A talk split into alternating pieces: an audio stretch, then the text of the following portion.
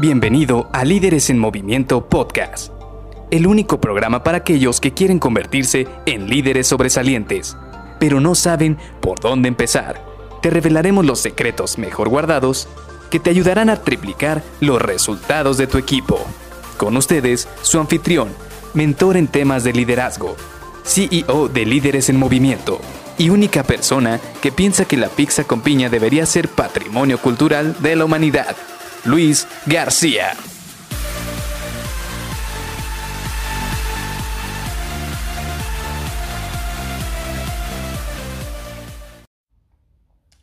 La parálisis por análisis. Hola, ¿qué tal? Bienvenido a Líderes en Movimiento Podcast. Mi nombre es Luis García y te doy la bienvenida a este episodio en el cual vamos a platicar de este tema que es muy interesante. ¿Por qué?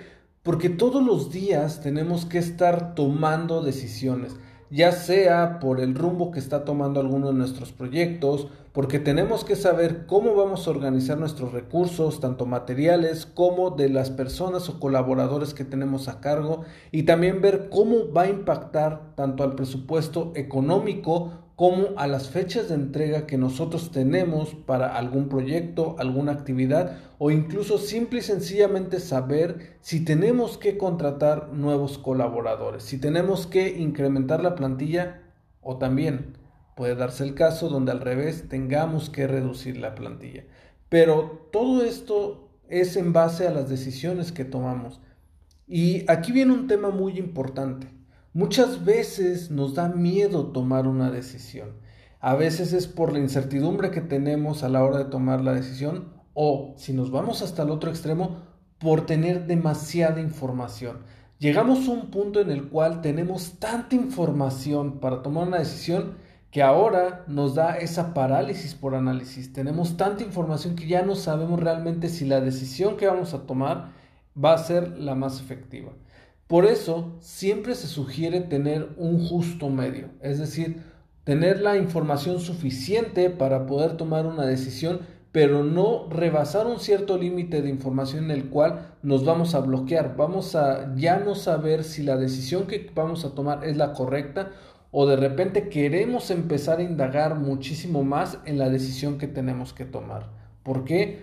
Porque esto va a tener mucho impacto en lo que vaya a venir hacia el frente. Por ejemplo, supongamos que tenemos que tomar una decisión el día de hoy y la retrasamos un día, quizás dos días, tres días a lo máximo. ¿Por qué? Porque queremos tener más información, queremos tener más cotizaciones, queremos tener más información del presupuesto, del impacto, de los tiempos de entrega, de los proveedores, cómo va a impactar con el cliente. Y entre más información nos llega y más información tenemos, difícilmente vamos a poder revirar el rumbo de la decisión que tomamos. ¿Por qué? Porque supongamos que hoy tenemos la información mínima necesaria para tomar una decisión.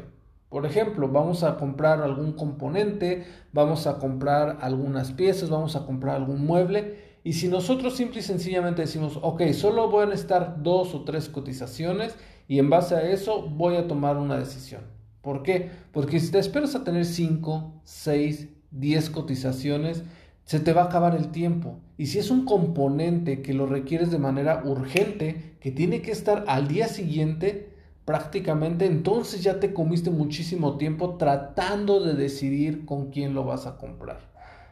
Ahora, ¿qué es lo que pasa por tomar esa decisión en mucho tiempo?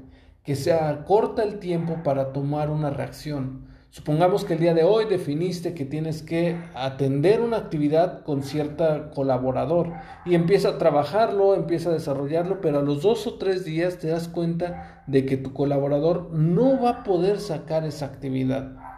Entonces, ahí tú tienes que tomar una decisión, tienes que saber si le vas a seguir asignando esta actividad a tu colaborador, si vas a esperarlo un poco más o si ahora tienes que asignar a otra persona que le ayude a ese colaborador a poder seguir adelante con esa actividad.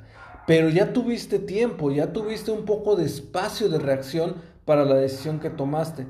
En cambio, si no tomaste la decisión con tiempo, si eso lo estás dejando, lo estás aplazando dos o tres días, ya le hiciste perder dos o tres días a esa persona para que avanzara en la actividad. Es decir, ya estás perdiendo tiempo desde un inicio por no haber tomado la decisión no correcta. Aquí es importante, no existe como tal las decisiones correctas, sino que hay que estar tomando decisiones de manera efectiva con la información mínima suficiente para tomar esa decisión y monitorear los resultados de esa decisión. Y aquí es donde está la clave, aquí es donde está la magia, poder ser capaces de monitorear cuál es el desempeño de cada una de nuestras de nuestras decisiones que tomamos, porque de esta manera vamos a poder analizar y evaluar los resultados en tiempo real y si es necesario cambiar nuestra decisión o tomar una nueva decisión